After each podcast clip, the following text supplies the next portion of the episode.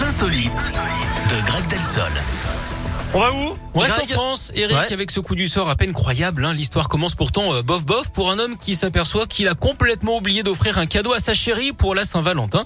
Pour éviter qu'elle le grille, il décide de lui en offrir une de grille.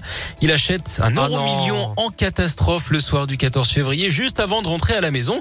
Pour faire passer euh, la pilule, hein, bien que sa femme ne soit pas enceinte, il lui promet de l'épouser s'il décroche le jackpot. Et devinez quoi? Bingo le lendemain, il s'aperçoit que sa mise de 2,50€ lui a rapporté 1 million d'euros?